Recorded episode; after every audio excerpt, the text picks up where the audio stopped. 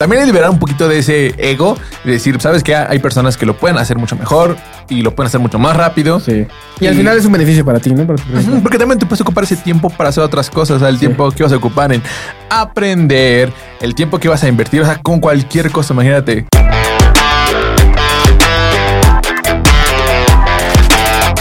Amigos? Alex aquí. Carlos, Y bienvenidos a un nuevo episodio de Darlex Podcast. Y esta vez vamos a ver, crece más rápido con tu banda DIY. Este movimiento, hazlo tú mismo. ¿Cómo crecer más rápido?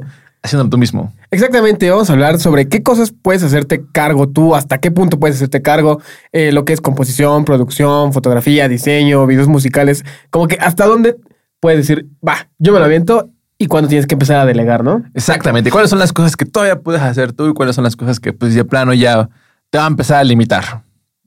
Entonces, vamos a empezar con el primero que es hasta dónde puedes realmente hacerte cargo tú solo. O sea, hasta qué punto puedes decir, eh, puedo hacer esto y hasta qué punto es como que, no, ya no puedo, ya. Creo que eh, eso depende mucho de pues, tus habilidades en ciertas áreas, ¿no? Como de la industria musical. en este caso, pues digo, si eres un diseñador gráfico, pues perfectamente puedes decir, ah, yo, yo me encargo como de todo el...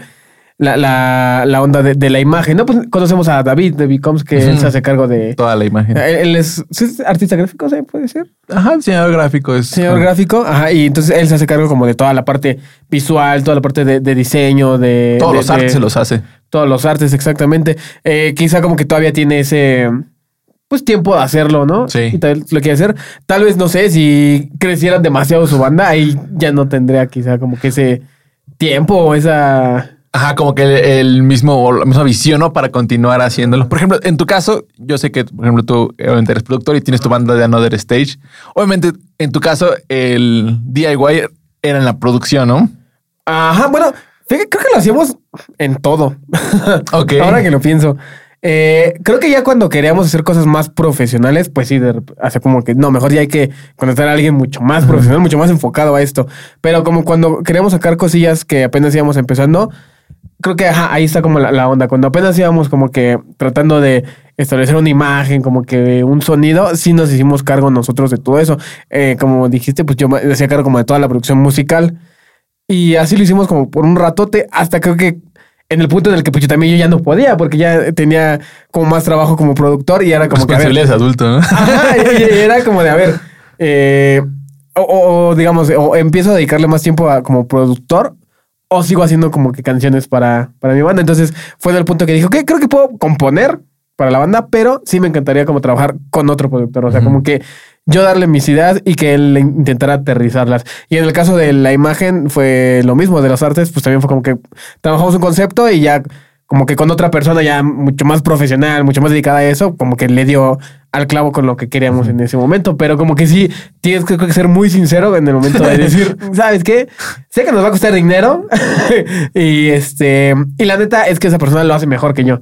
Entonces, sí es la onda de, va, hay que, hay que, hay que soltar nosotros quizá un poquito el control de lo que tenemos y empezar a delegar trabajos a ciertas personas, ¿no? Fíjate que ahí dijiste unos puntos bien chidos, que era el de cuando comenzamos, empezamos nosotros mismos Ajá. a hacer las cosas. Y creo que al final, como siendo un artista eh, DIY o hazlo tú mismo, está súper chido esa manera, porque necesitas crearte como al final una identidad, ¿no? O sea, algo que ustedes sepan que son ustedes mismos. Sí.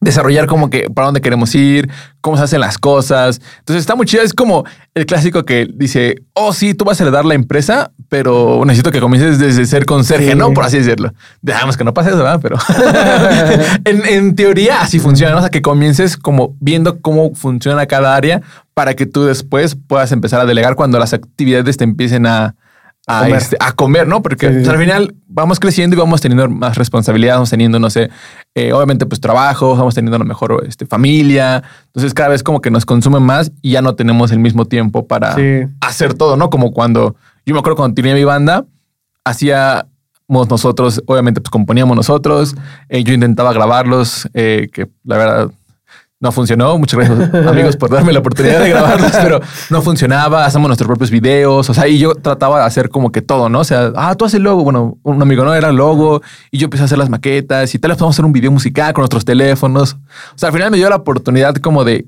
comprender cómo funcionaba cada cosita, buquear, buscar cosillas. Pero al final llega un, pu- un punto en el que pues no lo vas a hacer como que tan bien y no va a quedar como que no te va a dar tiempo de hacer todo porque pues, en ese tiempo tenía 18 años, ¿no? O sea, Creo que ese es un punto importante que creo que si lo vas a hacer tú mismo, tienes que saber que te vas a equivocar al principio. Sí. Entonces, prácticamente tienes que aceptar que va, si te lo vas a aventar tú, es porque quizá este primer trabajo que vas a hacer no te va a salir súper chido, o sea, no va a ser lo mejor. Entonces, pues también como que tienes que aceptar eso, ¿no? Como que no va a ser un trabajo tal vez 100% profesional.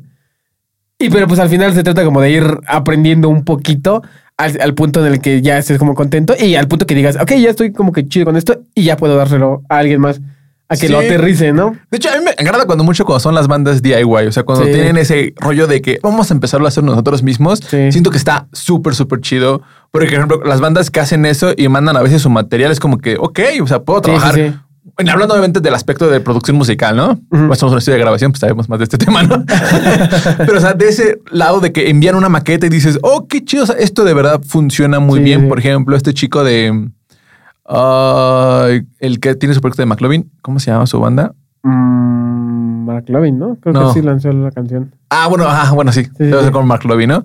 Pero me acuerdo que él mandó su maqueta y estaba así como que ya todo estructurado y era como, ok, cool. O sea, ya con esto puedo comenzar yo a trabajar mucho más.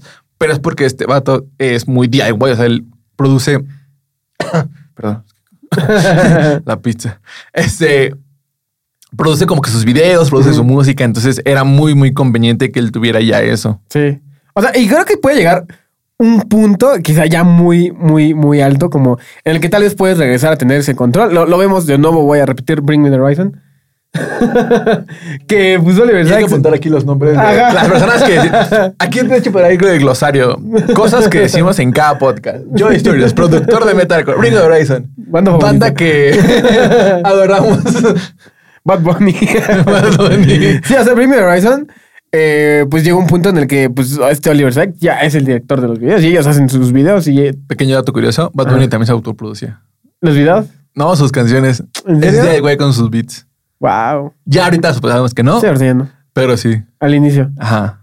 Eso está muy chido, ¿no? Sí. O sea, pero ahí tienes como otro camino, ¿no? Ese vato creció tanto que quizá ya no tiene como el control sobre eso. O ya no puede hacer cosas tan chidas como las que hace Tiny. Ajá, porque Tiny es una persona que se dedica hay- a eso. Ya hay personas mucho más especializadas, ¿no? Pero pues te digo, de nuevo está el tema de Bring Me the Horizon, que quizá ya son tan grandes que soy bueno haciendo videos, me voy a dedicar a hacer los videos de mi banda, ¿no? Exacto. Ellos solamente tomaron un camino al revés, ¿no? Porque primero comenzaron trabajando con un buen de Ah, gente bien talentosa sí. y luego ya hicieron su camino DIY. Así como que se dieron cuenta de lo que les gustaba. Ajá. Entonces, pues sí, creo que si haces las cosas muy DIY, tienes que aceptar que te vas a equivocar, ¿no? O sea, tienes que aceptar que va a haber gente que diga, esto se ve medio raro. Pues sí, porque pues lo hiciste tú en tu casa, no en tu cuarto. Ajá. Creo que la neta está bien chido que las bandas sean DIY. Como dices, obviamente van a quedar un poquito a lo mejor extrañas, pues porque no, no eres a más si no te dedicas a eso, ¿no? Ah, más me sé no te digas eso. Si obviamente, pues ya eres, no sé, eh, videógrafo, filmmaker de full time, pues obviamente van a quedar chidas, Ah, ¿no? sí, pues es tu trabajo, ¿no? no se puede quedar mal, Sí, sí, sí. exactamente. Pero me refiero como que si estás iniciando y quieres hacer tú mismo probablemente para ahorrar costos quieres ver Sí. si funciona, obviamente pues no esperes que todo está bien. Y Sí, si- pues, creo que en nuestro caso sí pasó, ¿no? Cuando hacíamos eso con nuestras bandas era porque igual nosotros estábamos aprendiendo Sí. como que a, a ver cómo funcionaba, entonces pues hubieron cosas que no funcionaban exactamente como queríamos. ¿no? Tal vez ahorita ya funcionarían, pero pues ya no tenemos el tiempo de hacer eso. Sí, exacto. O sea, definitivamente ahorita necesitamos como que más personas para que ayudaran en ese tipo de Sí. labores. Pero entonces, este, creo que aquí como que siempre es como que considerar el tiempo y el dinero, ¿no? Cuando, cuando éramos jóvenes, como dijimos, teníamos más tiempo, ¿no? No tenemos responsabilidades, Sí. no sé, pues, más tiempo, menos más que ir a dinero. la universidad, ¿no? La escuela es tu única responsabilidad. Sí, sí, la clásica. Pero pues ya con Pero el... mamá.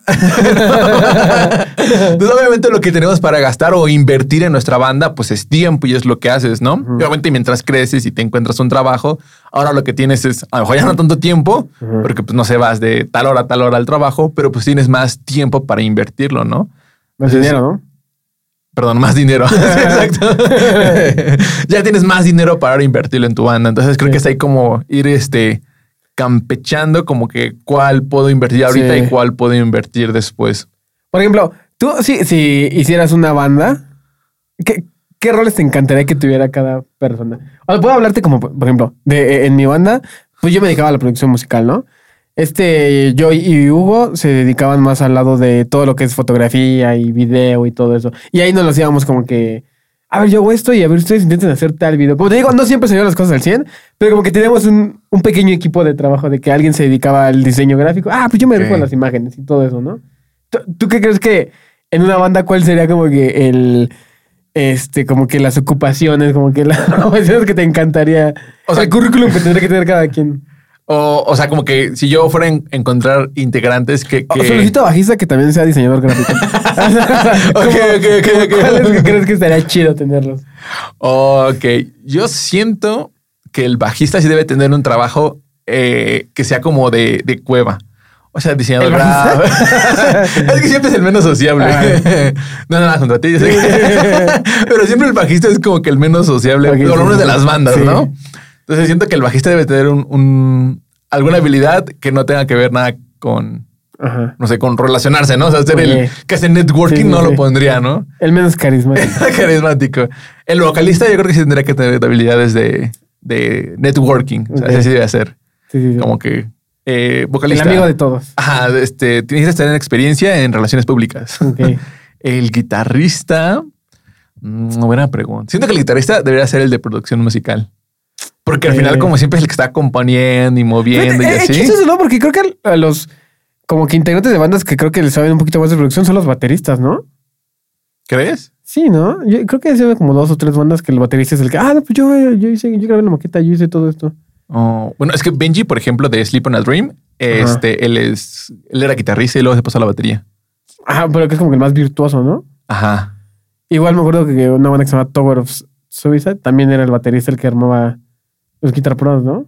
Eh, no, ese era también el, el guitarrista también. Bueno, su hermano también es muy cañón. ¿A poco? Entre los dos armaban los guitar pro. Que yo Sí. siempre creí que los bateristas eran. Los bateristas son unos. No sé, como que. son los. hijos de... los odio, no es cierto. Pero como que, no sé, siempre son como que personas bien, con una energía bien alta, ¿no? Es muy raro encontrarse un baterista así como que tú estés todo, ah, no quiero hacer nada. Ah, no, creo que sí hay, ¿no? De ¿Sí? todo. Ese como dices, creo que es el más el bajista. Sí, creo que el bajista es el más como más, tranquilón o, o no tranquilón, pero pues sí el que más... eh, Será. Qué menos eh, Es muy socialista. chistoso eso, ¿no? Como depende del instrumento, puedes que saber cómo es una persona. Sí. Depende de tu instrumento, podemos decir que este, ¿cómo, cómo puede ser tu personalidad? ¿no? O sea, el vocalista siempre quiere ser el centro de atención. Sí, ¿no? el, drama queen siempre. El drama queen. El attention whore. Siempre quiere ser. Eh, sí, pero. Así es. ah, sí, es cierto que tú eres vocalista. Se me fue la onda. Pero sí, Ya, entonces. Ya, ya no me hables, por favor. Este.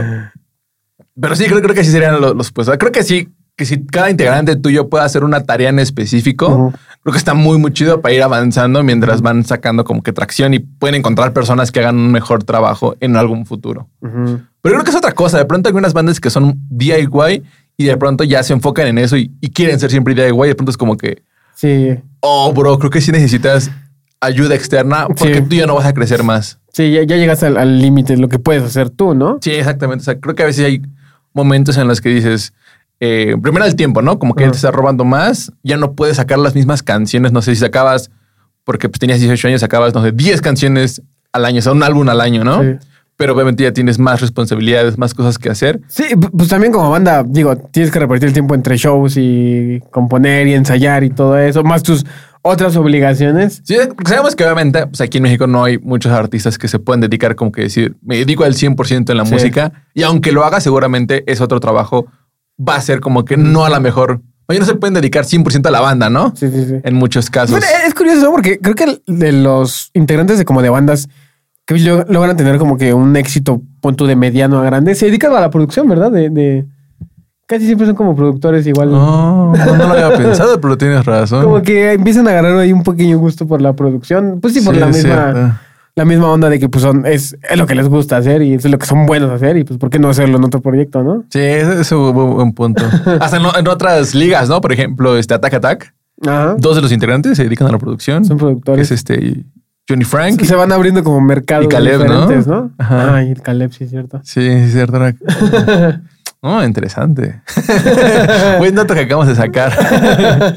Entonces, creo que este eh, decíamos que como vas avanzando como con tu banda, debe ser un momento en el que ya no puedes como que tú seguir haciéndolo Ujú. todo y si es necesario que delegues un poquitito sí, para sí. que comiences a hacer como que todavía más grande con tu proyecto. ¿no?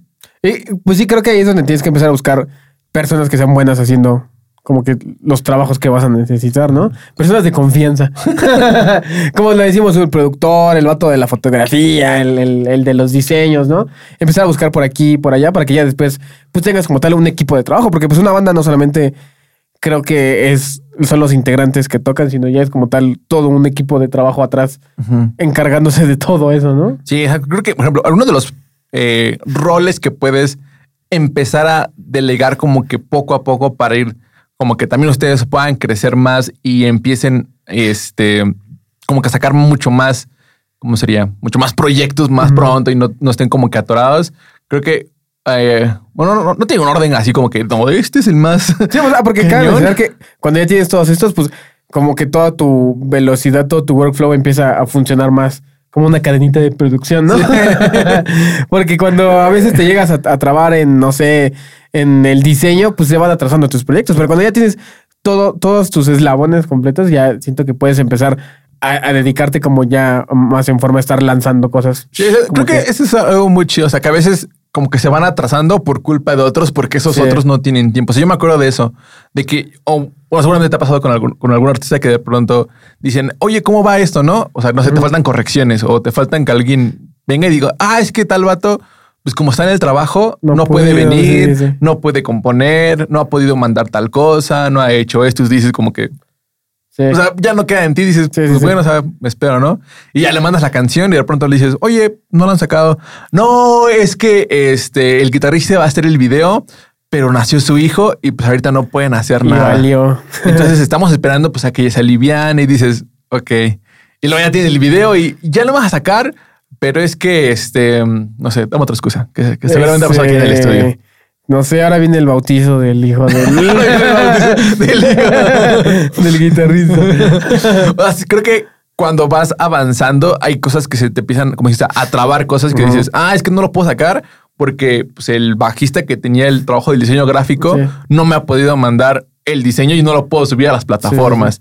O tal persona, este, íbamos a hacer un booking, ¿no? Vamos a tocar, pero el vocalista, pues no sé, lo rompió su novia y pues anda como que ahí, este, en su cama lleva tres semanas, ¿no? Sin salir de su le- cuarto. le cambió la contraseña en la página de Facebook, ¿no?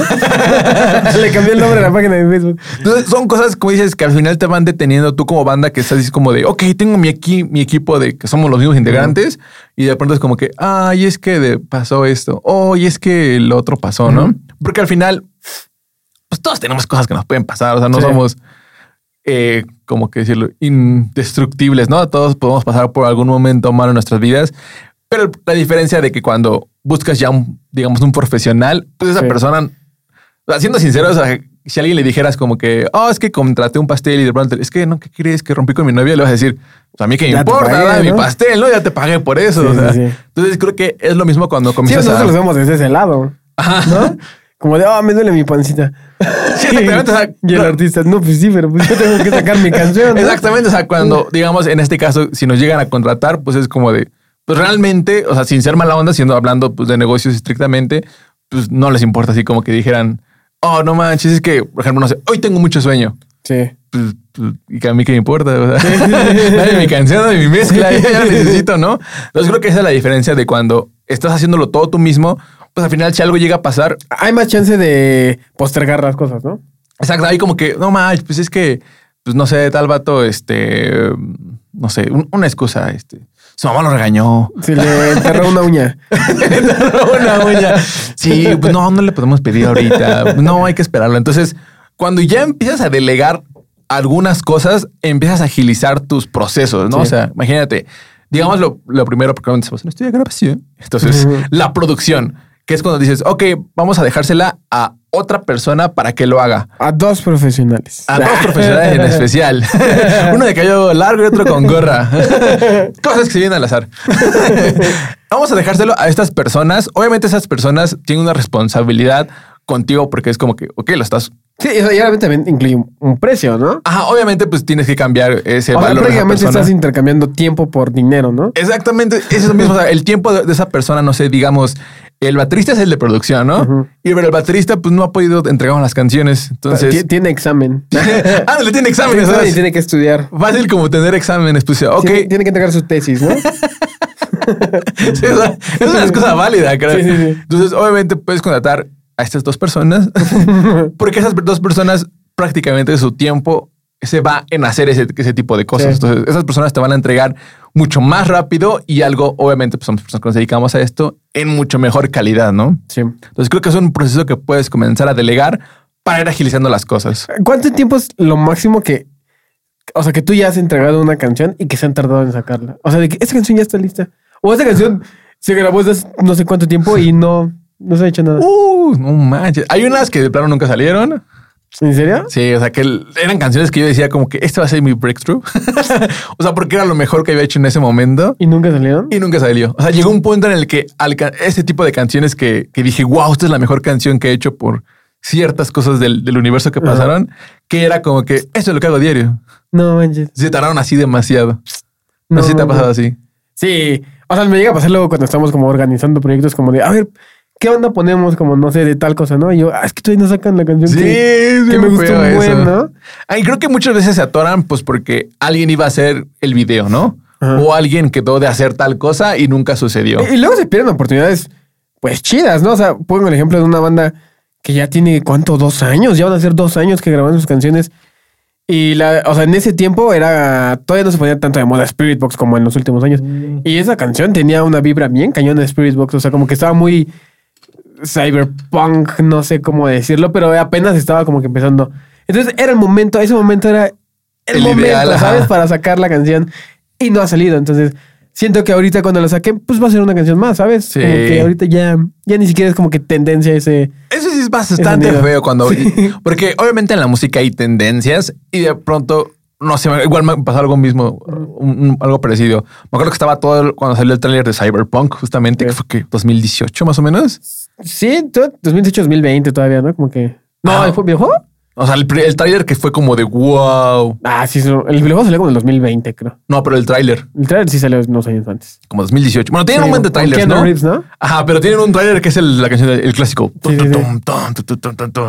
Sí, sí. Y me acuerdo que se le le hizo una preproducción a una banda como que dije, mira, ve, este es el camino que debe seguir porque Ajá. eso se viene. Esto es lo que se viene en tendencia, ¿no? Vamos a estar acá como bien de moda, ¿no? Pero pues sí, hay tendencias en la Sí, música, ¿no? exactamente. Entonces dije, ese es el camino que debe seguir porque esto es lo que, lo que viene, ¿no? O sea, Ajá. ocúpalo, te lo estoy dando, ya está aquí. o sea. Ajá. Pero de nuevo, o sea, la banda como que dijo, no, tal vez no, no sé qué tanto. Hicieron otra canción, que esa canción igual todavía no sale. No. O sea, a pesar de que hubieran hecho la, la canción Cyberpunk, aún así no saldría la No canción.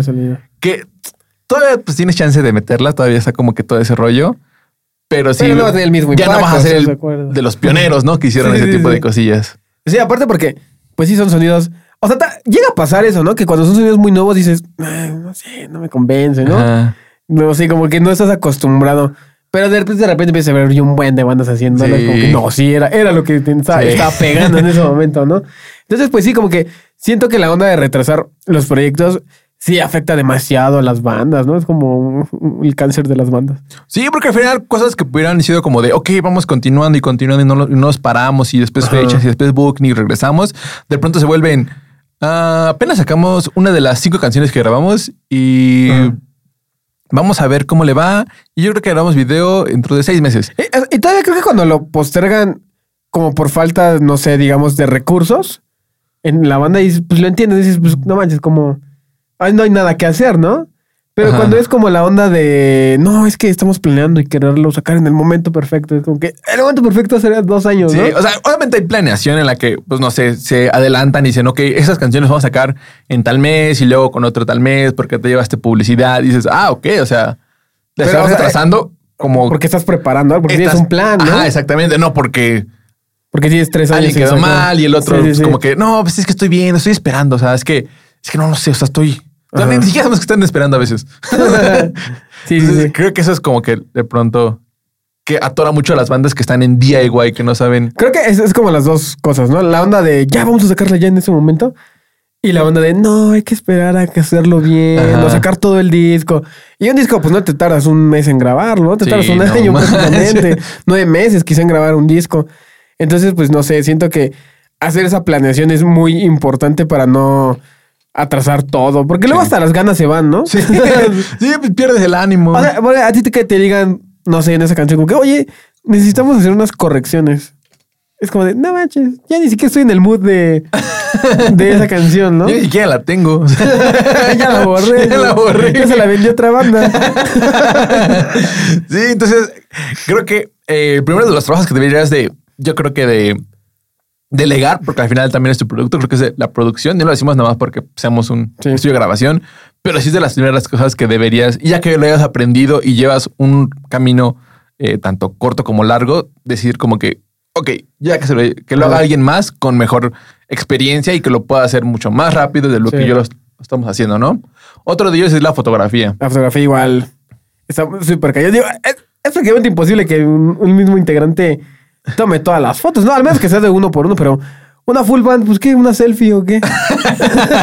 Una selfie. O sea, la autoridad real necesitas que alguien esté agarrando la cara, la cara, ¿eh? la, la cámara y viendo qué es lo que está pasando en ese momento, ¿no? Entonces, al menos que te pongas ahí, te sobrepongas después, ¿no? Sí, creo que un fotógrafo. Además, los fotógrafos no son así que digas, oh, tan caros como, por ejemplo, Sí. de pronto hacer una canción, ¿no? O sea, a nosotros nos llegó a pasar que, por ejemplo, este Joy, te digo, se dedicaba a tomar fotografías, videos y todo eso. Y pues sí, éramos como que tan DIY que, ah, hay que hacer un video nosotros mismos. Y nos éramos literalmente nosotros solitos. Entonces, no teníamos ninguna toma de todos tocando juntos, ¿sabes? No. Siempre nos grabábamos o de a dos o de a uno solo y ya luego se montaban todos. Y pues no sé, como que a mí no me encantan las tomas estáticas de la cámara y tocando la banda, ¿no? Se ve rara porque de repente está moviendo y de repente está como que estática. Sí. Entonces se ve raro, ¿no?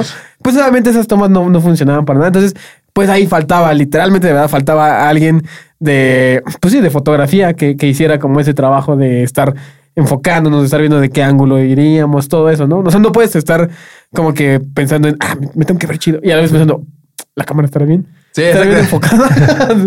Es igual que los videos musicales, ¿no? O sea, creo que en todas estas eh, cosas que puedes delegar, estamos hablando de que alguien de ustedes no se dedica profesionalmente, ¿no? Sí. Porque obviamente cuando alguien es profesional en alguna de esas áreas, tiene a veces personas que le pueden ayudar a que haga estas áreas, ¿no? Como por ejemplo, conocemos a muchos que son filmmakers Sí, sí, sí. y hacen los videos de sus propias bandas, pero porque tienen un crew. Ah, o sea, sí, pero no, no me refiero a que ellos solitos lo estén Ajá, exactamente. como que haciendo, como que grabando y tocando al mismo tiempo, ¿no? ajá.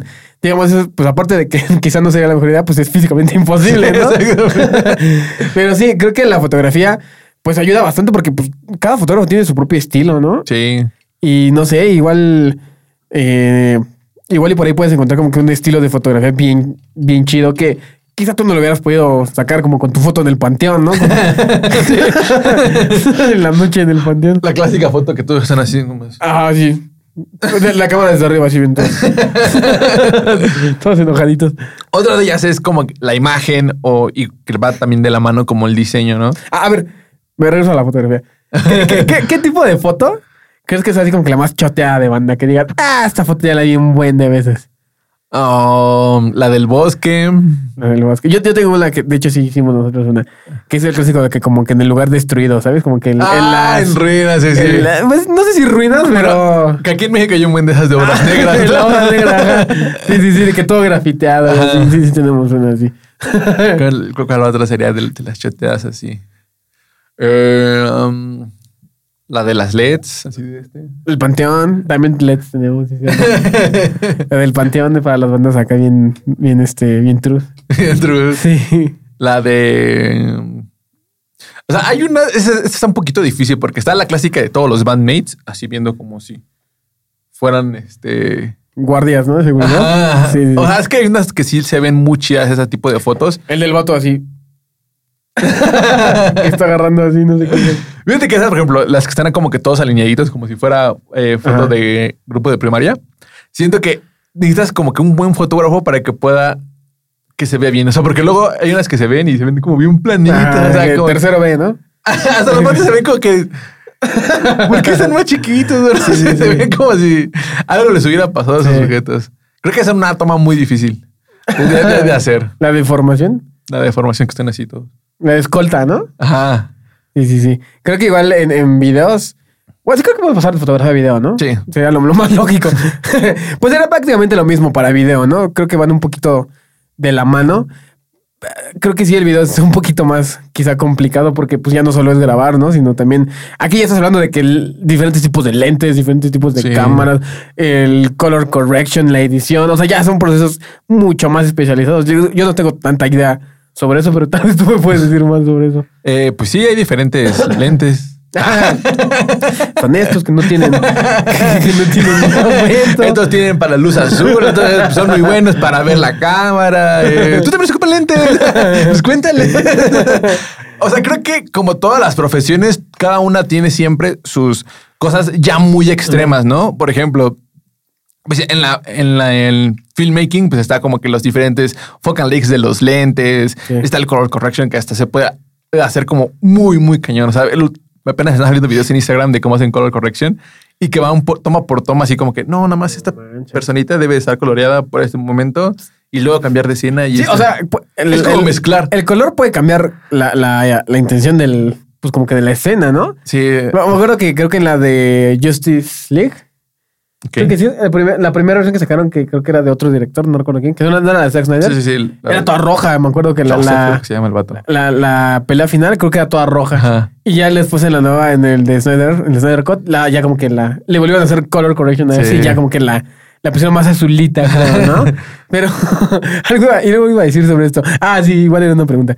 Eh, o sea, tú has hecho una canción que digas, esa canción esta quedó bien chida. Y el video está horrible al punto que dices, no, no la voy a Oh, sí, enseñar. sí ha pasado. Sí, eso también es muy triste. Supongo que también te ha pasado. Sí, bien, un buen de veces. Como digo, oh, no mames, el video está muy feo. O sea, y normalmente esto de aquí igual es buen momento para decir sobre el DIY. Ajá. Hay veces en las que, como dices, hacemos una canción que nos gusta mucho, pero el video, o sea, yo sé que lo están haciendo ustedes con todo el esfuerzo y... Sí, o sea, no, no es por desmeritar, ¿no? Ah, exactamente. O sea, yo sé que le están echando muchas, muchas ganas, Sí. pero sí deben de saber cuándo se debe de hacer ese video por ustedes mismos y también ser honestos con ustedes mismos, es decir, este video quedó bien o este video quedó mal. O sea, si Sí. quedó mal, porque pues, ustedes lo hicieron y obviamente pues va una va un conocimiento previo, una experiencia para Sí. hacer videos musicales que se vean chidos.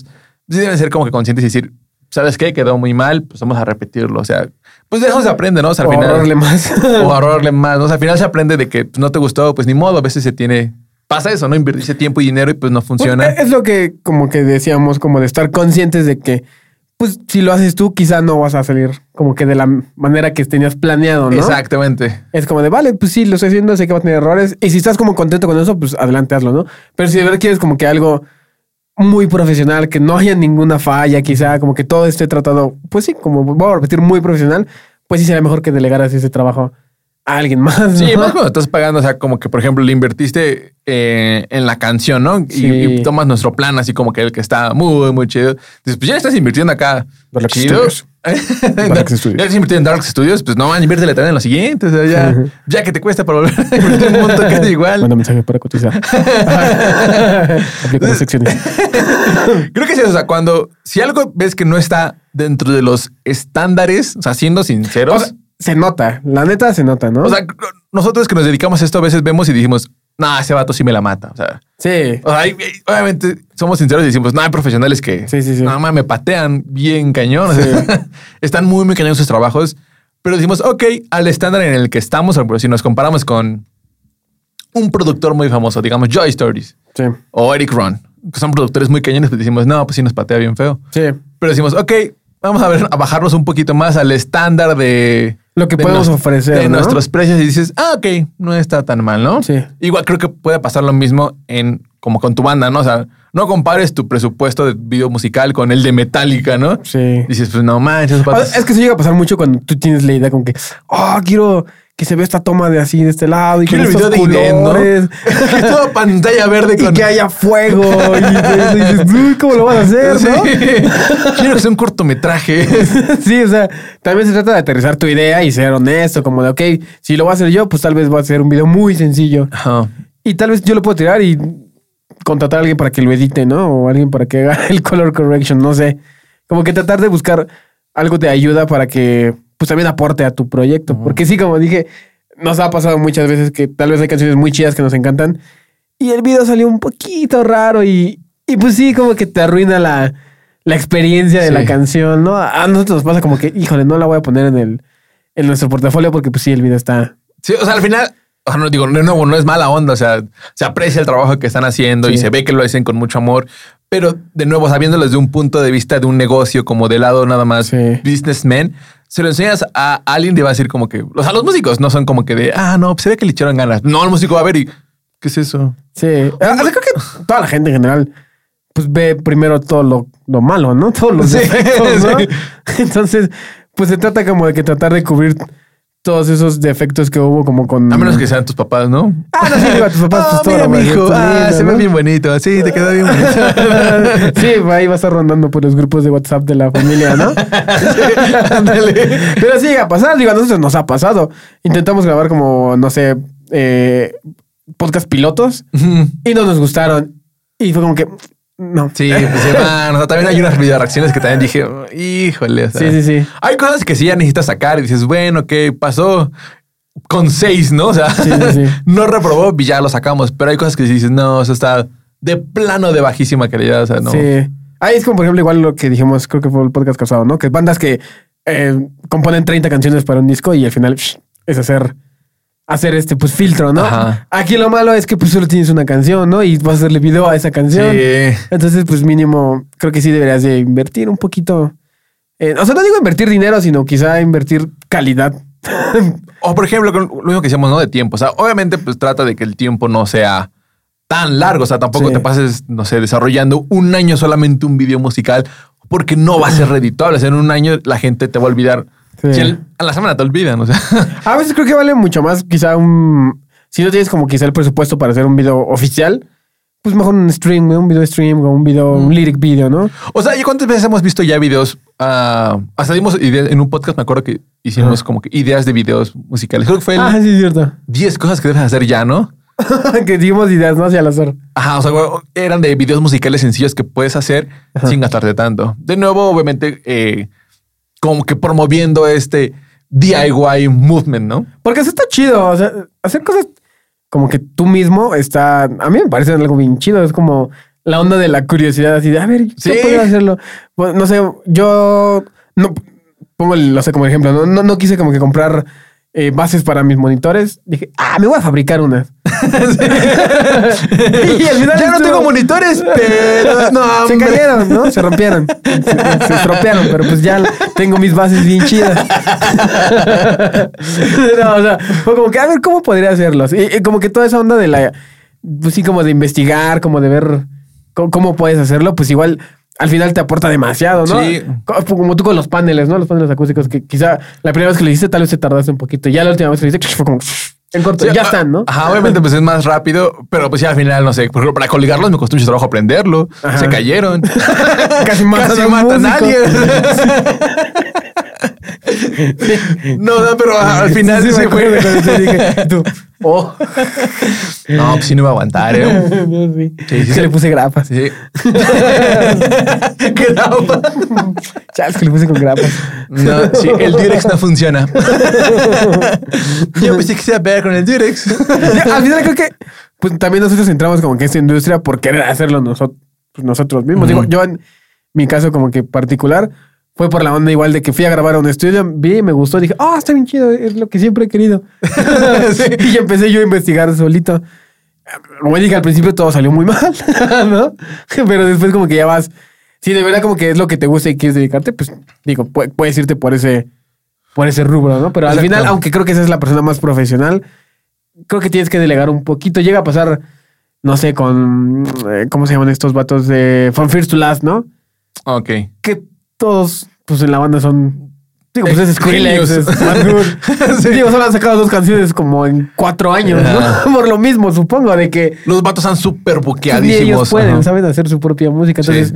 pues digo, al final si te vas, estás metiendo como que de fondo, ya quieres trabajar en esto, pues tienes que también aceptar que va a haber un punto en el que no vas a poder trabajar tanto en tu proyecto como quisieras, por lo mismo de los tiempos.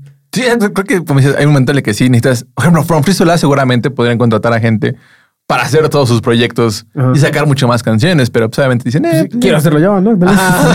Otros ya no tienen tanta. eh, digo, los vatos ya no necesitan Free to Ah, no, para. seguramente no. El vato por sí su nombre solo está muy Sí, cañón. sí. Pero o sea, creo que incluso aquí en el estudio ha pasado, o por más año pasó que ya no podía aquí con el estudio y fue como que contratar o más bien delegar cosas para otras personas para que lo hicieran. Por ejemplo, tú en el caso, Carlos, Ajá. hacer todas las mezclas aquí en el estudio porque dije, ok, no puedo seguir Ajá. como que haciéndolo todo a un nivel y seguir como que... Este, O, más de un lado, o crezco Ajá, más del otro. Exactamente. Y dije, ok, Carlos está haciéndolo mucho más chido. Pues ok, pues hazlo tú. tú estás como que más al pendiente de ello y obviamente pues tienes mucho más experiencia en mezclar y a lo mejor como dices, eh, la otra me decía, ¿no? Que es que no he producido tanto, ¿no? Y dices, ok, pero entonces a lo mejor yo estoy creciendo mucho más en la producción porque ahora nada más es lo único que me puedo Me enfocar, dedico ¿no? a eso, ¿no? Al cine. Y también este Jake, que es el que se encarga de la mayoría de los videos, es como que, ah, ok, pues ese vato tiene mucho más experiencia. Ah, sí, Jake le mandamos puros retazos y... Puros retazos. puros retazos y lo regresa un video completo. Entonces lo mismo, o sea, al final son personas, ellos dos en especial, que hacen trabajos muchísimo mejores que el mío y yo puedo enfocarme como que en otras cosillas que a lo mejor no hubiera tenido tiempo de hacerlas y seguramente si yo hiciera esas cosas me hubieran quedado un poquito más extrañas. Que podemos decir igual otros dos. Estos están quizá un poquito más tricky porque creo que aquí es donde tienes que tener un poquito más de, de cuidado, pero la onda del booking, ¿no? De buquear shows y todo eso. Aquí es donde muchas personas sí pierden un poquito como que, ¿cómo decirlo? No el piso, pero donde creo que sí los pueden ver un poquito la cara, la cara ¿no? Está muy caimaneado el Está show. muy caimaneado, o sea, está muy, este, Muy muy, viciado. mafiado, muy, como es, muy viciado. Entonces aquí se tendría que ir con cuidado, como Sí, dices. Creo que hasta cierto punto sí podrías como seguir haciéndote cargo de eso. Eh, pero sí, la onda de conseguir como shows, de pues sí, conseguir como que, no sé, hay sponsors con marcas o todo y todo eso. No sé, siento que a mí sí me gustaría como que tener ese control todavía. Si, si tuviera como que todavía es una banda súper activa, como que siento que tal vez ahí a mí sí me gustaría como que mantener todavía ese control. Ajá. O una persona de mucha confianza, porque creo que en ese tipo de cosas, sí, como dices, hay que ir con un poquito más de cuidado. Si, ne- si necesitas a alguien, a lo mejor, por ejemplo, si tú eres súper retraído y bueno, su retraído suena feo, ¿verdad? Sí. Bueno, si tú eres súper antisocial, eh, a lo mejor no vas a poder agendar tantos shows sí, sí. y vas a tener que conseguir a alguien que te pueda ayudar a hacer eso. Pero como dices, pues sí está un poquito a veces porque las personas, en especial en este sector, no decimos que todos, pero sí hay muchas historias de gente que pues, es un poquito mañecita. un poquito. o sea, creo que al final eso, eh, no sé, la onda de conseguir shows, lo dijimos en, en el episodio pasado, no, no, creo que ya Sí. salió, ¿no? Ya salió. De, digo, al final creo que te cuesta un poquito más de trabajo cuando empiezas. Cuando ya llevas más tiempo es más fácil porque pues ya te han conocido en distintos lugares, como que te van invitando entre las propias bandas y todo eso, ¿no? Pero pues sí, hay, hay, hay como, pues sí, eh, empresas, no sé si empresas, eh, no sé cómo se les puede decir, bookers, Bookers. como que ofrecen los clásicos paquetes de, ah, te vamos a conseguir shows en tal lugar, tal lugar, tal lugar, pero tienes que pagar tanto al mes, ¿no? Y vamos a hacer como que tu management, creo que se llama management, sí, esa esa es la palabra management. Y pues es lo que ya le hemos dicho varias veces, ¿no? Como que si un manager te pide dinero a ti para conseguirte shows, pues, o sea, ahí empezó mal, ¿no? Al contrario, el management, el manager tiene que hacerte ganar dinero a ti. Sí. Para que él pueda ganar dinero, ¿no? Sí. Para que se lleve su 50%, ¿no? Su 40%. Entonces, cuando, no sé, siento que cuando te están pidiendo dinero para conseguirte un show o, lugar, o oportunidades, pues no sé, tal vez ya ahí hay como que un, un, un poquito como de, de mala leche.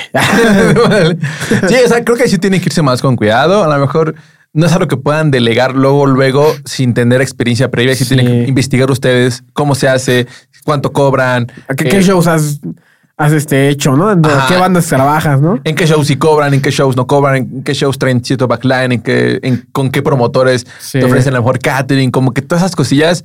Porque sí, o sea, la gente sí es bien aprovechada en esos tipos de cosillas. Ah, porque sí, es un, es un trabajo real. O sea, sí, hay- sí hay management que se dedican a eso, como que a mover banditas y todo eso, ¿no? pero la verdad es que, digo, sí, hemos estado ya un rato en, en la escena local y pues sí, a veces dices, escucha las historias, ¿no? De que, no, es que nos pedían, no sé, cinco mil pesos Ajá. y nada más me hacía eran sesión de fotos, me hacía grabación de mi ensayo. cosas que estaban chidas. Pues, me grababan mi live session, mi sesión de fotos y trabajaban mi imagen. y realidad trabajar la imagen nada más es, este, eh, no, mira, en vez de al lado, ponlo más al lado. ¿Tú, tú estás gordo, deja de comer.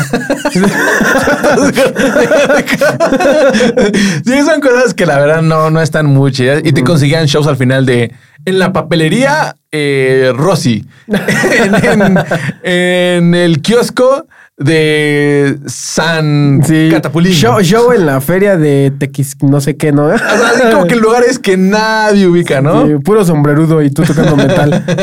Entonces creo que ahí sí necesitas un poquito más de como que de investigación y de experiencia para que ya lo digas, ah, ya lo delego porque sé que no me van a chamaquear, ¿no? Sí, digo, ya obviamente cosas todavía después mucho más grandes que pudieras delegar, como lo que es la imagen, como no sé, el transporte, como Sí. ese tipo de cosas. Quizás ya están un poquito más voladas. Sí. y creo que otra de ellas es también el marketing. Creo que esa es una de las eh, cosas que deberías estudiar un poquito, pero sé que a veces es un poquito difícil. Entonces, si las puedes delegar, igual es que aquí también, como que hay- son, siento que son dos en especial donde la gente de pronto se aprovecha. Ujú. Porque Ese el mar- marketing, ¿cómo, cómo, cómo lo explicarías tú? ¿Cómo? Por ejemplo, en el marketing yo he visto el clásico de que no, te hacemos crecer con 10 mil seguidores. Oh, ok. Y de pronto ves y pura persona de, de Bangladesh, ¿no? Ok, sí, sí, sí. De Pakistán, Ajá, en tus redes sociales, ¿no? puro Comentando. este ruso, ¿no? Sí, sí, sí. Entonces, creo que hay muchas personas que se aprovechan de que pues ahorita es como que el, el boom de que no, más seguidores y más likes y que no, este, si tengo muchos seguidores, pues, pues voy a ser mejor. Y sí se ve chido en, la- en un Instagram con Sí. muchos seguidores, se ve chido, pero no se ve chido que tus publicaciones tengan O dos sea, likes. Sí se ve chido y sí te abre pues oportunidades, la neta. Como que sí. Obviamente siempre con el promotor, la banda que dice, ah, chis, esto tiene 50 mil likes. Pero el problema es que llegues al show y nada más traigas una persona y esa persona es tu novia. Sí, sí, sí. Ahí es cuando dices, Ya te, quemas horriblemente de que Sí, no, sus gatos pues tienen 100 mil seguidores, pero nada más traen Sí. tres personas y, luego- y quieren entrada gratis. Quieren tocar de gratis. Entonces, creo que aquí en el marketing y hay muchas empresas que se aprovechan de esa necesidad de que queremos seguidores y likes y al final hacen un trabajo como muy malo. Y están los otros vatos de marketing que hacen como de, ok, esta es tu canción. Ok, entonces vamos a hacer como un, una, este, Una campaña. una campaña con tu target, con tales cosas y que aparezca en, en los reels y en las historias y en YouTube y todo Sí, ese sí, tipo de cosillas que dices, ah, ok, o sea, O sea que sí toma su tiempo hacerlo y planear Sí. todo eso, ¿no? O las listas de Spotify también es parte de marketing. O sea, no, te voy a meter a esa lista de Spotify y te voy a meter a este lado y que te reaccionen en tal canal. O sea, hay personas que sí tienen mucha Sí, esa movilidad de decir, ah, pues le voy a dar mensaje, no sé. Aquí en México hay dos, creo que es disrupción informativa, lo que se llama el vato. Otra que tiene un fondo amarillo siempre. Ok, sí, sí. Ese hace muchos Distorsión, reacts. ¿no? Distorsión, ajá. Ajá. Está Emma Havoc, está Eddie Warboy, no sé si hace re- reacts. No, no recuerdo la neta. Creo que sí he visto, sí. pero como que bandas muy De bandas muy grandes, ¿no? ajá. Está, por ejemplo, en inglés están los chi- el chico de Black, así se llama. Ajá. Black Productions. Entonces, o sea, como que hay varias personas que hacen reacts o con con twitcheros, que lo pongan en su, en un stream, o sea, todo ese tipo de cosas, como que son cosas que sí de marketing Sí, sí, que sí. te van a funcionar y no nada más 10 mil seguidores de pronto de la nada de personas que jamás en su vida te van a comprar nada, ¿no? Sí, sí, sí. Entonces, eh, creo que es una de las partes que puedes delegar o son algunos de los trabajos que podrías delegar. Ah, Ujú. no mencionamos composición. Ah, ok, bueno, la composición creo que igual. eh, no sé si, bueno, es que aquí hay como que ciertos Discrepancia. ajá, discrepancias, ¿no? En como banda, la onda de no, pues obviamente como banda, pues tú quieres componer tu propia música, ¿no? Pero pues igual, no sé, hay veces que no, la música, la, pues sí, las canciones de las bandas, pues no las compone, o sea, como que al 100% la Sí. misma banda, ¿no? o sea, es que sí es como que un, ¿cómo decirlo? Un dato un poquito, no turbio, pero como que raro, ¿no? Como de, ah, chis, como que las bandas no hacen su propia música. Sí. Pero llega a pasar, ¿no? O sea, sí, es O sea, muy común. Y igual pasa por las mismas cosas, ¿no? A veces pues no tienen tiempo. Sí, sí, sí. O a veces pues simplemente ya están muy, o sea, eh, tienen una carrera muy larga y pues ya no, Ya no pueden como que hacer ese tipo de cosas. Oh, les encanta una canción, simplemente, ¿no? Como que, oye, no manches, esta canción está bien Ah, chida, o- la, la quiero, ¿no? Para mi banda. Pues sí, justamente, o sea, como que dicen, oh, pues esta canción suena muy chido o, o suena el rollo al que quiero llegar. Sí. Pues no está nada mal, digo, al final. Sí, o sea, sí, creo sí. que la gente de pronto como que ve una banda y no, no, no, es que no. Que una banda eso. No, no, no, no, ya, ya no puedo. O sea, está chido verlo como un arte, pero también deben de entender que hay gente que ve el negocio. O sea, es una industria al Ve la final. música como un negocio en una industria musical. Al final, pues se llama industria musical, ¿no? Sí. Industria musical creo que no suena nada para nada de que voy a vivir del arte. Suena muy capitalista, ¿no? Sí, o sea, pues una industria se dedica a hacer sí, eso. sí, sí. O sea, creo que igual, como compositor, no sé, desde el lado de una película, como de, oh, me están pagando para hacer la banda sonora de cierta película, pues es exactamente lo mismo, ¿no? O sea, como que estás comprando, te están vendiendo una canción que quizás está hecha para tu banda, ¿no? Podría Sí. hacerlo. Sí, llega a pasar mucho eso. En especial con los solistas, ¿no? Sí, también. Bueno, más que en el pop y todo eso, llega eso, es, mucho más, más este. Y por algo el pop es el género más Escuchado. marketeable, más comercializado, el que tiene más revenue, el mucho más exitoso. Exactamente. Es creo que pues la composición también podría ser algo que podrías le- delegar tal vez a un productor o tal vez a un integrante de la banda. Sí. No sé, ahora sí que ahí depende de cómo sea como pues, la forma de pensar, ¿no? Sí, o sea, y también eh, tus posibilidades en tiempo y dinero, ¿no? Exactamente. Entonces ahora vamos a ver, ya te dijimos eh, cuáles son los problemas que de pronto llegan a tu banda, de por donde se retrasan las músicas. Las músicas, ¿eh? La música. La música, los dineros. Los dineros. Ya, ya les dijimos eso. Ya les dijimos qué personas eh, puedes contratar para que tu música se agilice y puedas sacar más proyectos. Ahora vamos a ver qué es todo, además de las cosas que te hemos dicho de que puedes delegar, ahora cómo te va a beneficiar más a ti y Exactamente. qué son las cosas que puedes hacer más. Sí, como que lo, lo que te va, ¿cómo dijiste? A, a ayudar delegar todo esto. Y creo que lo primero es que pues, te vas a poder enfocar mucho más a la visión en general del proyecto, ya no tanto en el tono de guitarra de tal canción, Sí, ¿no? exactamente. es como que, ok, me enfoco en general, qué es lo que estoy haciendo, hacia dónde lo quiero llevar, como verlo desde, pues sí, desde otra perspectiva, cuando ya funciona como que todo tu, eh, pues sí, todo tu engranaje, ¿no? Vamos a decirlo así. Exacto, o sea que ya tienes el chance de, de mirar, de dar como pasos atrás y decir, a ver, ¿qué está pasando? ¿No? O sea, estas personas Ajá. están haciendo esto, esto es esto. Nosotros, ¿qué vamos a hacer con nuestra banda? ¿No? Sí. Porque a veces creo que es algo que se deben preguntar las bandas que nada más hacen música por hacer música. Digo, está chido, o sea, hagan Sí. música porque les late hacer música. Pero si quieren como que crecer, o sea, al final el título del podcast es crece más rápido como Sí. artista. Si estás viendo esto es porque te interesa tu, tu proyecto, te interesa tu banda. Entonces, ¿qué es lo que puedes hacer para que eh, llegues a más personas? Eh, ¿Hacia dónde quieren ir? ¿Qué es, ¿Cómo quieren que la gente los perciba ustedes mismos como una banda, no? O sea, hasta enfocarse pues, en sus canciones, en sus mismas canciones, ¿no? Ya no preocuparse porque, ay, ¿dónde vamos a grabar? ¿O quién nos va a grabar? ¿O quién va a hacer esto? Sino simplemente, pues aquí vamos a componer y vamos a ver qué sale y ya sabemos que todo va a estar listo para cuando la canción esté terminada, ya sabemos con quién trabajar, ¿no? sí. Y sabemos que esta persona nos va a entregar, eh, tiene tantos tiempos de entrega, que si lo planeamos en tal fecha iniciamos, vamos a estar terminando en tal fecha. Como que, pues sí, eso me refiero como que con visión general, como de ver ya más desde, como decirlo, pues, como de una posición de management, ¿no? De, de Ándale, manager, o sea, de, como dices, este, a lo mejor tal, esta canción es, no sé, o sea, pasa mucho con el reggaetón, ¿no? O sea, esta canción es de verano. Ajá. Esta canción es para la party, o sea, esta canción es para que te vayas a divertir. Cuando pasa eso, pues en el verano, en agosto, sí. vamos a sacar esta canción en agosto. En el metal, pues obviamente sabemos que no pasa mucho eso de que hay una canción Sí, para el verano, pero o sea, hay temporadas en las que puedes sacar una canción, por ejemplo, digamos, vas a hacer covers de Navidad. No vas a hacer Ah, eso te iba a decir, que te recordaba la pregunta que te hice como que, ¿qué sentirá grabar una película navideña en agosto, no? Pero pues sí es eso, o sea, si es una película navideña, pues sabemos que va a salir en finales de noviembre, diciembre, ¿no? Sí. Obviamente, pues se supone que ya tuvo un año casi, casi de, de, de, de que la estuvieron grabando y pues desde que inició toda la producción, pues es lo mismo con las canciones, ¿no? Si quieres sacar una canción en verano, pues lo más como que seguro es que la estás trabajando desde, no sé, eh, invierno, quizás, Sí. primavera. O sea, igual si le quieres dar como un algo muy chido, pues a- por lo menos tres meses antes, así como ya muy. Sí, sí, sí. Y que tienes a personas que las tienes así como que ya quita, dámelo en una semana para entrarse al otro vato, ¿no? Sí, sí. Pero sí, como dices, seis meses como de, a ver, vamos a sacar esto, vamos a componerlo, vamos a grabarlo, Sí. vamos a mandarlo para que le hagan su diseño, para que hagan el cover, para sacar, sacar con video. Sí, y no quiere decir que en esos seis meses tú no estés sacando nada. Se supone que ya tendrás que también tener arriba otra canción. Haber planeado antes Sí, como sí. que eso, ¿no? O también este, mejorar tu performance, ¿no? Porque al final, pues, como artista, pues es- supongo que esperas tocar en vivo, ¿no? Prácticamente, pues es el otro 50%, ¿no? Lo Ajá. que estés haciendo en vivo y cómo lo ejecutes, ¿no?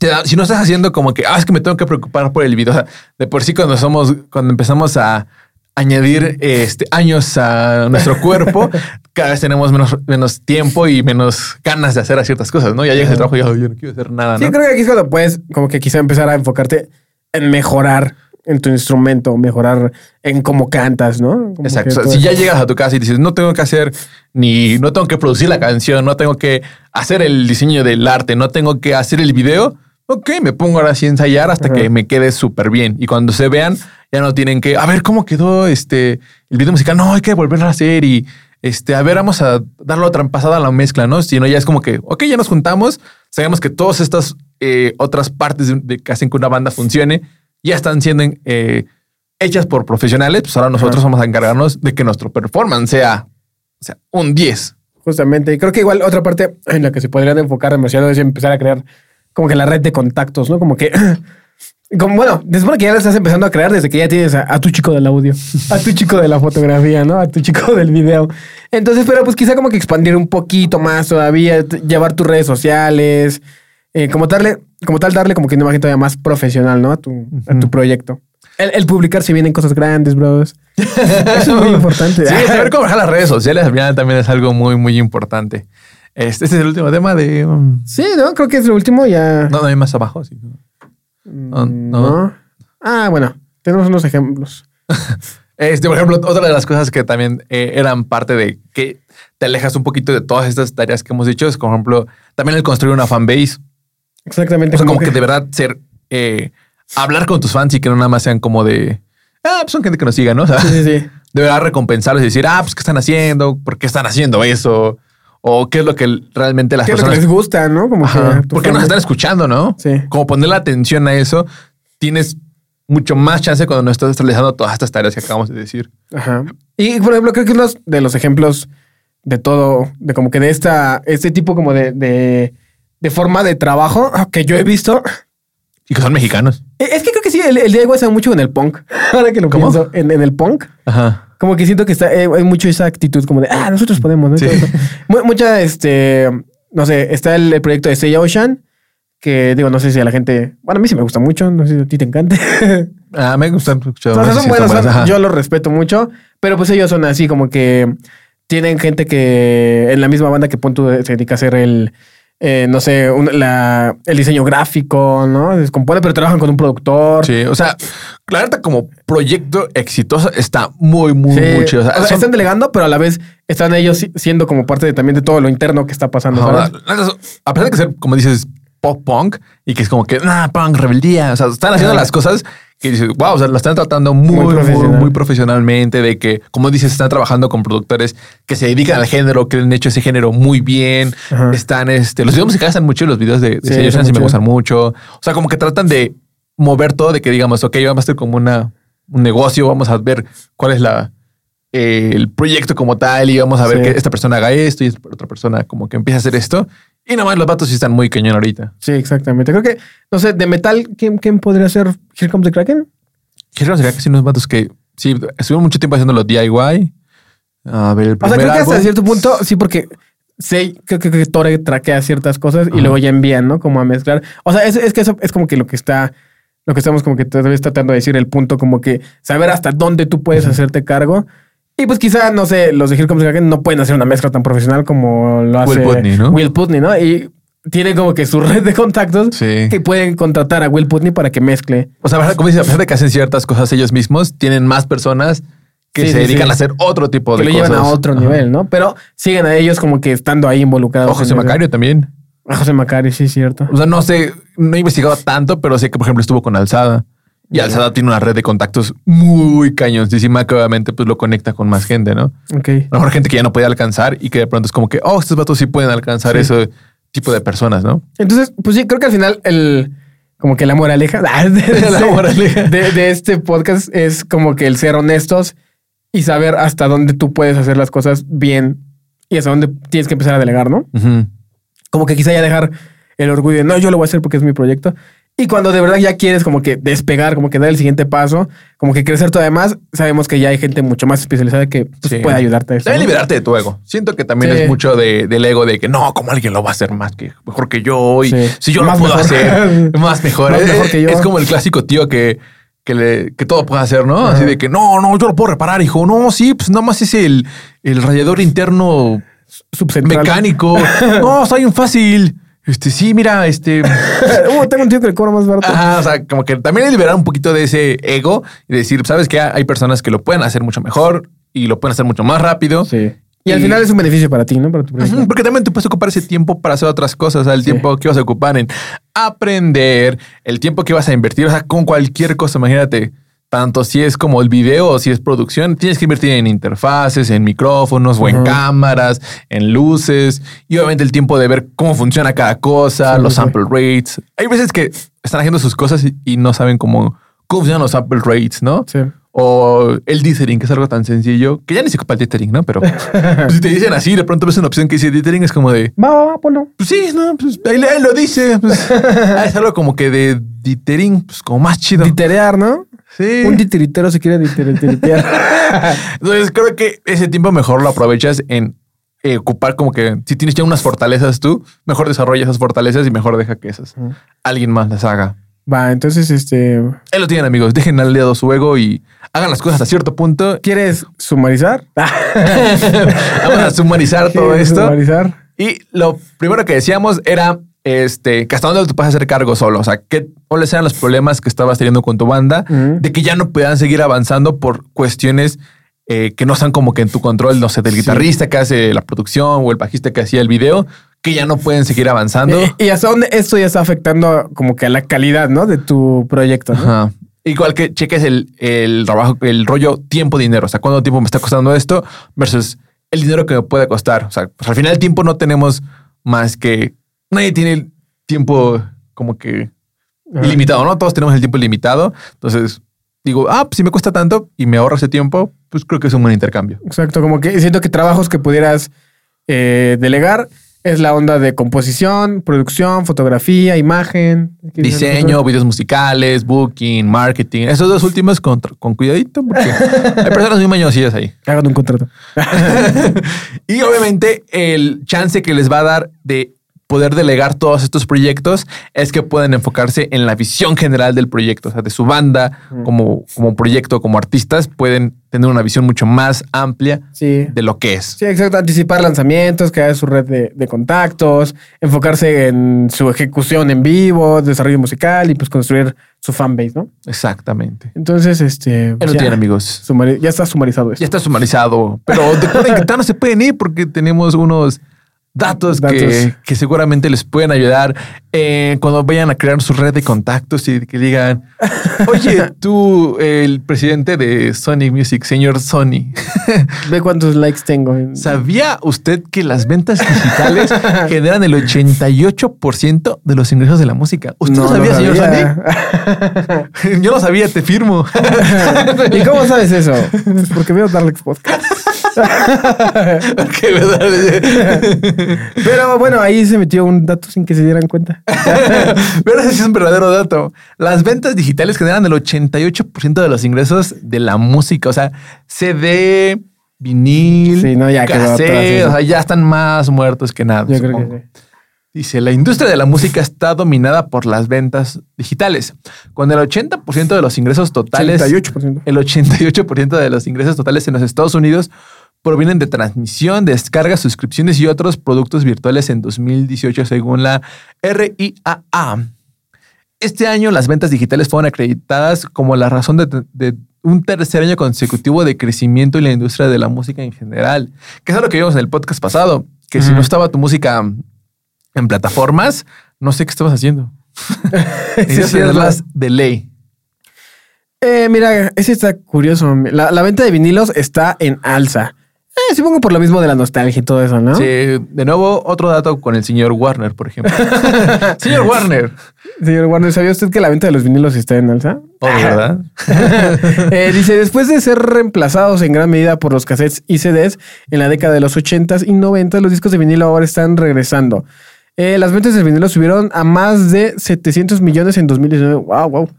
Y desde un mínimo de 36 millones en el 2006. Wow. Algo estaba viendo de que este, creo que es el año en el que se ha vendido más desde hace como, no sé, 36 años, algo así. ¿De vinilos? Ajá. O sea, este, este es como que del año que volvió a retomar su pico. Ah. ¿Qué- ¿Crees que sea constante o sea ahorita de moda? Porque puede ser que sea solamente como artículo de moda. ¿no? Siento que es más como el rollo de, o sea, pues sí, es una, ah, no conozco a nadie que tenga un tocadiscos, la verdad. Entonces siento que es más un rollo de moda, de coleccionismo, de todo ese rollo de, oh, quiero tener un vinil porque pues, se ve más chido que, Sí, sí. que un disco pues más chiquillo, ¿no? Sí, sí. Entonces siento que O sea, siento que ya tengo algo aquí, ¿no? Que sí compré algo. Ajá, exactamente. Siento que es algo más de ese rollo. El otro estaba viendo sobre una empresa que no quisieron cambiar y seguían haciendo vinilos. Creo que está en Canadá. manches. Y cuando regresó, o sea, ya tiene unos años que regresó, de hecho. Debe tener como 2016 que ya regresó, ¿no? No, no, no sé. ¿Sabes? Porque así se vio como que su pico. Ajá. Y los vatos sí que estaban teniendo así el trabajo. Imagínate el- la conversación que tenían, así como que no, papá, es que la empresa ya va a caer, o sea, no estamos vendiendo. El cachetón, aguanten. y de pronto son la única empresa Sí. en el país que hace vinilos, ¿no? Como Forrest Gump cuando todos los barcos se hunden y él sigue, ¿no? Ándale, así todos, mundo ya zarpó, ya se fue de ahí. Y de pronto como que algún día llegará. De cassettes, ¿no? Algún día llegará. Blockbuster, Ya- algún día llegará. sí, sí. Van con los vinilos, seguimos nosotros, ¿no? Los cassettes. Que el cassette también de pronto ha regresado un poquito. Creo que Eh, sí lo, lo veo menos. Cassette creo que ya fue lo último que me... No, a mí ya me tocaron CDs. Y quizá un poquito de cassettes, creo. No, o sea, me refiero a que está regresando, no, no ya como en un modo de, de que se reproduzca, sino Ah, un modo no, de coleccionismo. Ajá, eso sí. No, no lo veo tanto, Ajá. pero así he visto uno que otro que dices, oh, qué chido un casetcito. Sí, sí, sí. Digo, no sé cuándo lo voy a reproducir, No, no. pero como artículo No de qué coleccionismo reproducirlo, ¿no? se ve muy chido. Va, ¿también ese otro? Ese está bueno, para que les dé ánimos. Carlos, ¿tú sabías? o ustedes sabían que la industria discográfica está valorada en 20.200 millones de dólares. Wow. Que dato, dato extra curioso, no es el 10% de la fortuna de Elon Musk. El 10%. O sea, ese vato podrá comprar toda la industria discográfica. Sí, porque según yo, Elon Musk tiene una fortuna como de 230 mil No millones de dólares. Sí, ese vato podría hacer como que de, ah, pues me sobra esto. ten". Compra a todos los artistas del mundo. Sí. Tráelos para los 15 de mi hija. Dice, la IFPI calculó el valor estimado de la industria discográfica en 20.200 millones de dólares en 2019. Las ventas de streaming representan la mayor parte del valor, seguidas de las ventas física, de las ventas de música física y los derechos de interpretación. Wow, está muy cañón. O sea, entonces, si 20.200 millones era el 100% y el 88% venía de música de streaming, significa que solamente 2.000 millones de dólares son de todo lo demás. Eh, interpretaciones. Mira, con que me den un 1% de eso, Sí. creo que ya sería muy chido. Podrían hacer eso como músicos, les podríamos dar un pitch así de, de Shark Tank, ¿no? De que este es el margen de que hay en la industria musical. Ah. Yo nada más Eso es lo pido que se está el vendiendo. 1%. Imagínate que vendiéramos solamente el 1% de ese. Seríamos millonarios. Mira, ese es igual, está un poquito triste, creo. Ah. Los músicos pop tienen vidas más cortas que la gente común. O sea, No. son como pollitos con, de colores. ¿no? Ventas de colores. Un estudio sobre 12.665 músicos pop que fallecieron entre 1950 y 2014 encontró que tienden a morir a edades más tempranas que el estadounidense promedio. También tienen tasas más altas de muerte por homicidio y accidentes. Guau. Es que también los vatos de Roxanne bien sí, cañoncísimo. no manches. ¿Cuántos vatos nos vemos que no, es que ya se murió Lil? Sobredosis. Sobredosis. No, Sobredosis, ¿verdad? Sí. Mira, sobredosis, sí. Él esperaba. Ok. Va. Eh, ¿Quieres leer uno más o con Ah. eso terminamos? A ver, uno más. Ah, mira, está buena. A ver, dice, este es muy, muy importante porque algunos de ustedes todavía tienden a hacer canciones largas. Entonces, les voy a decir, ¿ustedes sabían que la duración promedio de la canción es de 3 minutos y 42 segundos? Exactamente. No necesitas más. No necesitas más. Una buena canción no necesita más de 3 minutos y 42 segundos. Casi, casi. Eso lo voy a decir ahora. así como que, si tu canción es buena, no necesitas más de 3 minutos con 42 segundos. Dado que los ingresos por publicidad de los servicios de transmisión representan una gran parte de las ganancias de la música, lo que decíamos que de los 20.200 millones, el 88%, o sea, 18 mil millones de dólares, vienen de la música en streaming, las canciones se han vuelto más cortas en los últimos años, informó The Verge.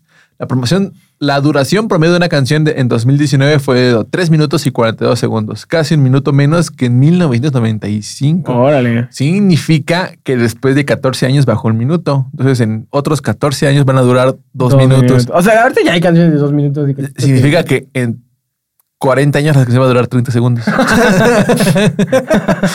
o sea, en unos 50 años las canciones van a ser como canciones de Greencore. Sí. Puro coro ya quedó, ¿no? Puros, puros jingles. Muchas gracias. Eso fue. ok, pues creo que terminamos el, el episodio de hoy, ¿no? Exactamente. Con esto terminamos el episodio de hoy. Espero que eh, están desde ahí. No se olviden suscribirse a este bonito canal, Dark Studios. Y ya saben que tenemos podcast todos los lunes. Exacto. Es que soy artista pop. Tenemos todos los lunes podcast nuevo, además de más contenido que se viene. A lo mejor seguimos diciendo lo mismo y no ven más contenido, pero sí los prometemos. Ahí viene. Ahí viene. vienen cosas grandes. Se vienen cosas grandes. Y si quieren trabajar con nosotros, no, mándenos mensajes, les podemos ayudar en sus canciones para que dejarlas así chulas. O sea, es el Exactamente. primer de trabajo 3 que pueden delegar. 42 segundos. Sí, es el primer trabajo que pueden delegar en Dallas Studios. Listo. Nos vemos en otra ocasión, amigos. Vale, bye. Bye.